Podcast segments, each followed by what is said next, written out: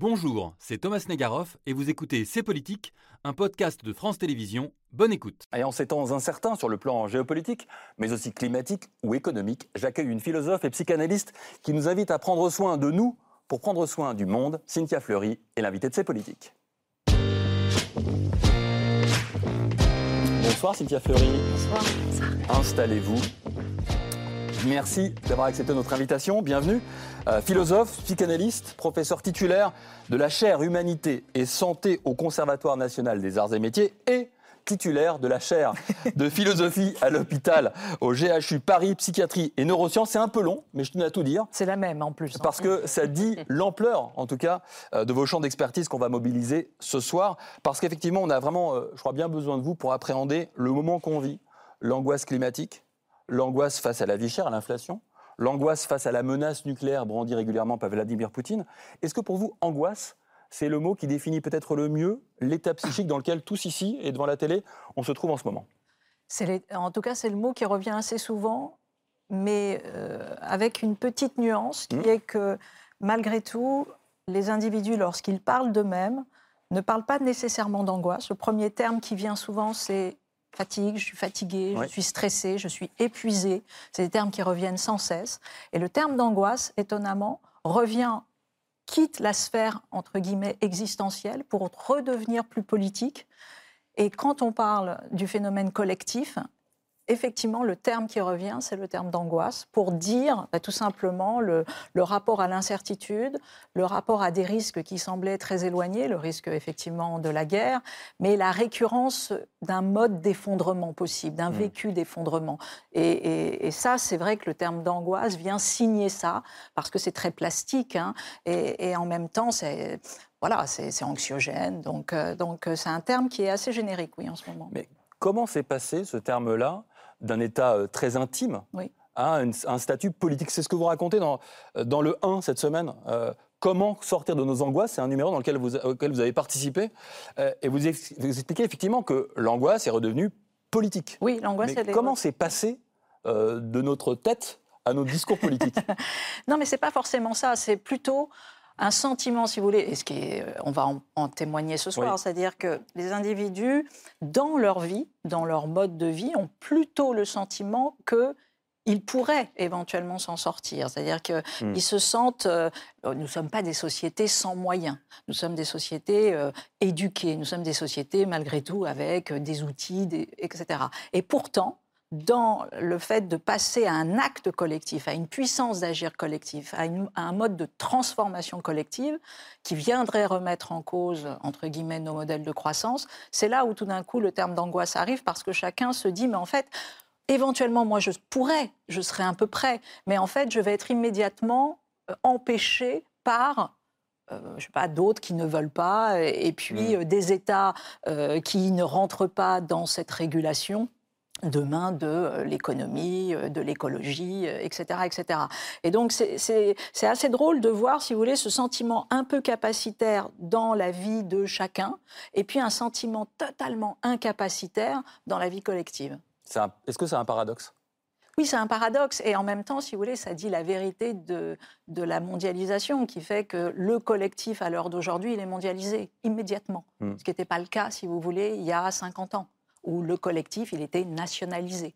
Et malgré tout, cette, cette échelle, elle est extraordinairement euh, déstabilisante parce que des cultures s'affrontent, des valeurs s'affrontent, des modes de développement s'affrontent, des rapports à l'histoire qui ne sont pas au même endroit, notamment dans euh, euh, l'économie, la prospérité, l'État-providence, etc. Et donc, résultat, on est immédiatement empêché par euh, le- la vérité d'aujourd'hui qui est qu'il nous faut inventer un mode commun de transformation ça. dans le Donc on est- contexte anthropocénique. on- on est pris entre nos propres angoisses, enfin, nos difficultés, qu'on se dit on peut les résoudre nous-mêmes, et puis ce vaste monde qui nous dit oh là là que ça va être compliqué de le faire. Alors justement, en, en matière pardon, de, de collectif mondialisé, on a un bon exemple en ce moment, c'est la COP 27. Mhm. Et en matière de dramatisation des enjeux Mhm. cl- climatiques, il faut entendre euh, ce, qui dit, ce que dit dans son discours d'ou- d'ouverture le secrétaire général des Nations Unies, Antonio Gutiérrez. On l'écoute. The clock is ticking. We are in the fight of our life. Humanity has a choice cooperate or perish. It is either a climate solidarity pact or a collective suicide pact. Suicide collectif. Il y a ces mots, mais il y a des images aussi comme euh, celle d'une activiste avec cette idée d'un compte à rebours, d'une humanité qui potentiellement court à sa perte. Tout cela, ces mots, ces images, c'est quand même très anxiogène. Selon vous, euh, Cynthia Fleury, l'angoisse peut-elle être un, moteur de, de changement des, des comportements? Alors, c'est, je vais répondre en, en deux fois. La, la- la première chose, c'est assez drôle. De, on est dans un temps très camusien. Et euh, la, la- la déclaration du secrétaire général de l'ONU m'a rappelé tout simplement l'éditorial de Camus, 1945, après euh, euh, Hiroshima, où Camus dit très clairement dans l'éditorial de combat il, faut, il va falloir choisir entre le suicide collectif Mhm. et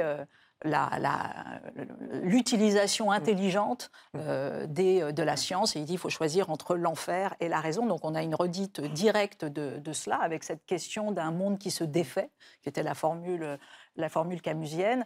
Et c'est toujours très très compliqué. En philosophie, il y a véritablement deux camps qui s'affrontent. Le camp qui considère qu'on peut avoir, euh, comme Dupuis, un catastrophisme éclairé. Il en avait fait d'ailleurs un Dupuis, livre. Euh, ou le camp euh, qui est le même, Ancionas, qui avait considéré que la peur est une heuristique. Donc une heuristique au sens où ça nous permet d'inventer des modes d'aide de demain, de mieux comprendre, etc., de mieux anticiper nos, notre éthique.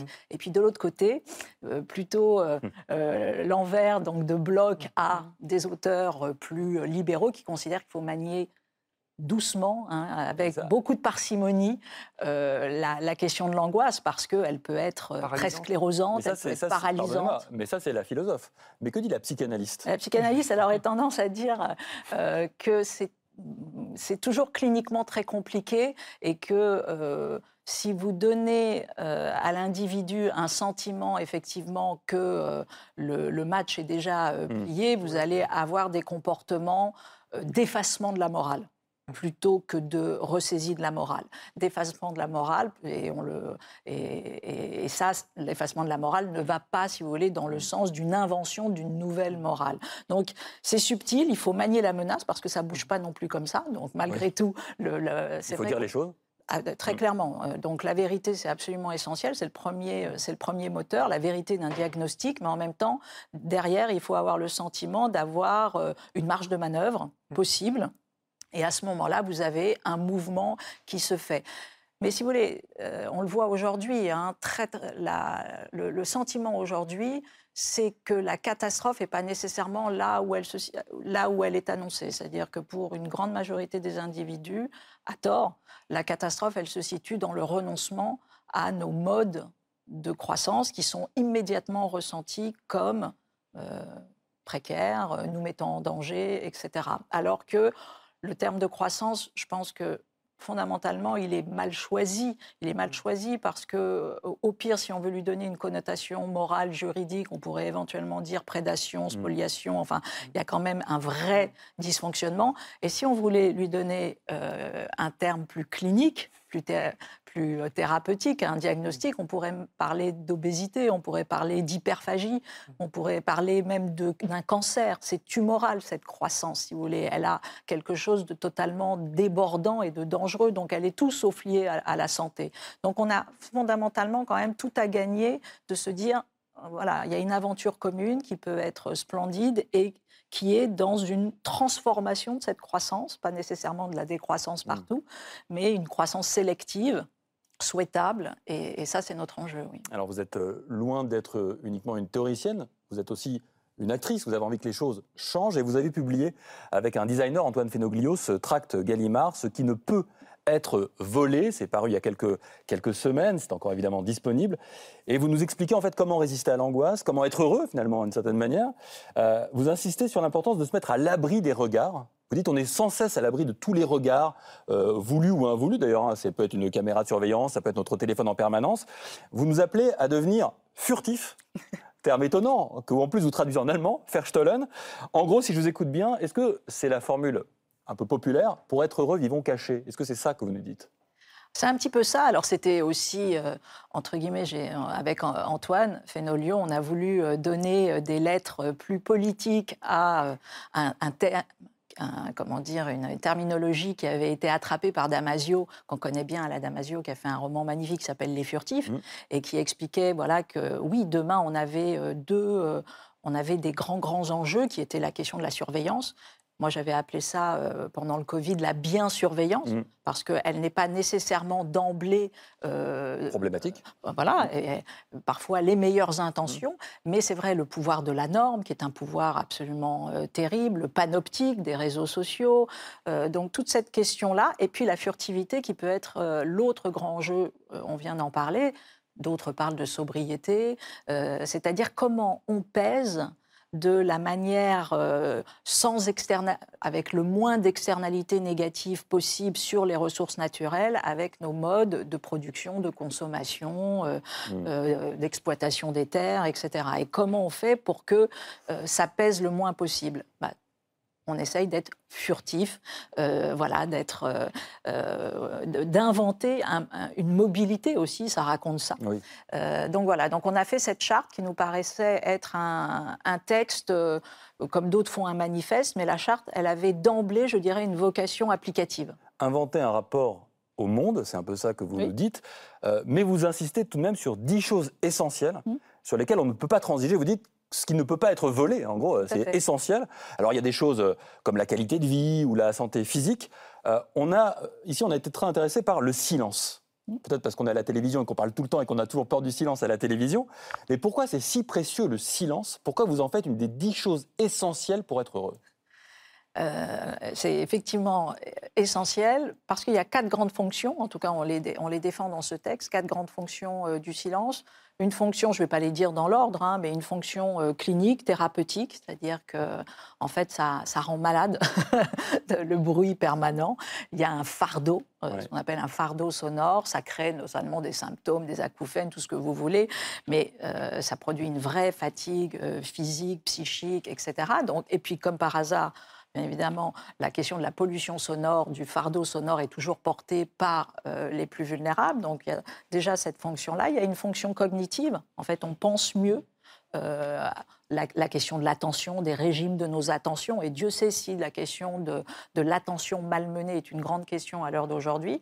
Il y a une question spirituelle, Oui. le rapport au sacré, euh, le rapport à la transcendance. Mhm. En tout cas, on a besoin de se recueillir, on a besoin de faire silence. Et puis, il y a une question politique qui est qu'en fait, euh, le silence, c'est aussi l'allié euh, étroit de la parole démocratique pour avoir une délibération digne de ce nom, pour parler correctement les uns avec les autres. Ben, on s'écoute, on fait silence, justement pour ne pas faire silence au sens autoritaire du terme. Oui. Parce que bien évidemment, Le c'est silence ça, subi en le politique. silence oui. subi. Euh, donc vous voyez que en fait, c'est une denrée bien sûr individuelle, mais en fait c'est une denrée collective essentielle. Et on le voit d'ailleurs. Plus il y a de bruit, plus vous avez envie de Mm. taper sur votre voisin.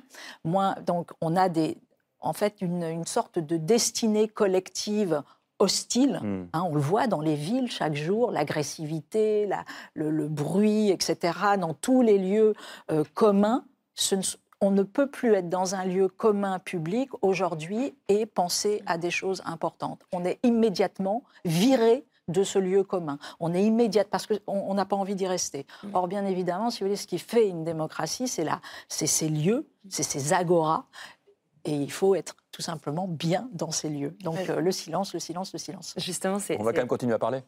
Oui. on va y- Mais, c'est- on va s'écouter. On va s'écouter. Non, mais c'est- intéressant que vous parliez de, vous parliez de politique et de, et de silence, parce que c'est deux mots qu'on a- qu'on met rarement euh, côte à côte. Souvent, on a tendance à dire que le débat est quand même le signe d'une bonne santé, d'une bonne vitalité euh, politique et, et- et démocratique. Sauf qu'il y a bien sûr, et vous le disiez, une, une différence entre le débat d'un côté et le brouhaha ou la cohue de l'autre. Je vous prie d'arrêter d'invectiver les orateurs, quels qu'ils soient. Car définir. La présidente, tu peux parler, madame la présidente La présidente. qui ont été engagés depuis 2017. Madame Bobono Non mais sérieusement, est-ce qu'on peut s'écouter réciproquement? Alors, Cynthia Fleury, ces C'est échanges, il faut sourire. Ils sont heureusement pas représentatifs de tout ce qui peut Mm. se passer à l'Assemblée. Il y a du travail beaucoup plus sérieux et apaisé en Oui, oui. commission, euh, C'est- par C'est exemple. le moment euh, spectaculaire du, du- du mercredi, on va Bien dire, où chacun utilise euh, la Son tribune parlementaire comme un, un théâtre. Mais ça raconte quand même quelque chose, ce théâtre, ce bruit, cette cohue. Euh, or, vous le disiez, le silence pour vous est un outil essentiel euh, de notre démocratie. Comment on, on réinstaure du silence dans cet espace-là? Alors, sincèrement, euh, c'est un, un exemple drôle, hein, sympathique, mais pour le coup, je ne trouve pas problématique, en tout cas dans l'enceinte du Parlement. Encore une fois, parce qu'il y a des lieux qui renvoient à un certain type d'action, et on le sait très bien que au Parlement, ça se fait ailleurs, ça se fait dans les commissions, ça se fait aussi les députés quand ils vont euh, en lien avec les autres, etc. Et pas nécessairement dans, cette, euh, dans ce grand théâtre où on joue où il y a le rapport, bien évidemment, à la caméra. Dès qu'il y a plus de caméra, en fait, c'est beaucoup plus euh, tranquille. Tout à fait. Hein, bon, etc., etc. Donc il y a un rapport très utilitariste là au, au- au brouhaha. En revanche, la manière dont on fait, dont on construit un, rapport qualitatif au débat, là, je pense que oui, là, dans toutes les émissions de télévision, c'est pas simple d'avoir un débat qualitatif digne de ce nom. Et même quand vous faites des, rencontres, lorsque vous, allez dans des assemblées, dans des autogérées, etc., des quantités de conseils de citoyens, et voilà, il y a des règles aujourd'hui à mettre en place pour, au contraire, essayer de faire que ce soit pas simplement, si vous voulez, un lieu où chacun vienne déposer son opinion, mais que ce soit un vrai lieu qualitatif de délibération. Et dès qu'il y a une délibération, ça veut dire que non seulement on reçoit de l'information, mais je vais pouvoir changer d'avis, je vais pouvoir produire des arguments, je vais pouvoir... euh, euh, voilà, c'est-à-dire qu'il y a tout un cycle du débat. Et ce cycle du débat, dans ce cycle du débat, il y a la question du silence et de l'écoute. Est-ce que la conséquence, c'est pas aussi que celui qui parle le plus fort est davantage entendu fait, que oui. celui qui ne parle pas le plus fort Et ça rejoint peut-être certains de vos sujets sur les vulnérables.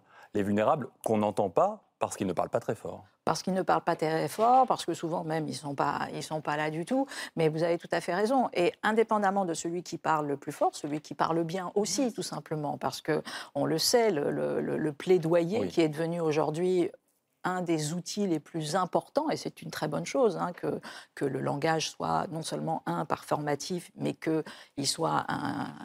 Dans, dans la démocratie, c'est par le langage que nous produisons nos premières actions. Donc c'est très très important. Mais c'est vrai qu'au niveau de la rhétorique, on n'est pas nécessairement tous au même endroit. Donc là aussi, euh, demain, ça pose et la question du silence et la question de la formation des, des élites citoyennes, des citoyens, parce que pour moi, les élites citoyennes et les citoyens, c'est la même chose. C'est-à-dire comment on fait pour sortir le meilleur de chacun d'entre nous pour que nous rentions voilà, dans ce geste, euh, euh, j'espère, commun d'une démocratie continue, euh, comme dit mon camarade Dominique Rousseau, c'est-à-dire voilà, quelque chose qui fait qu'on on, on invente des outils institutionnels. Aujourd'hui, on a des conventions citoyennes, donc demain, on aura d'autres outils pour avoir une démocratie beaucoup plus vivante et pas simplement qui se joue au moment du vote. C'était C'est Politique, un podcast de France Télévisions. S'il vous a plu, n'hésitez pas à vous abonner pour ne rien manquer.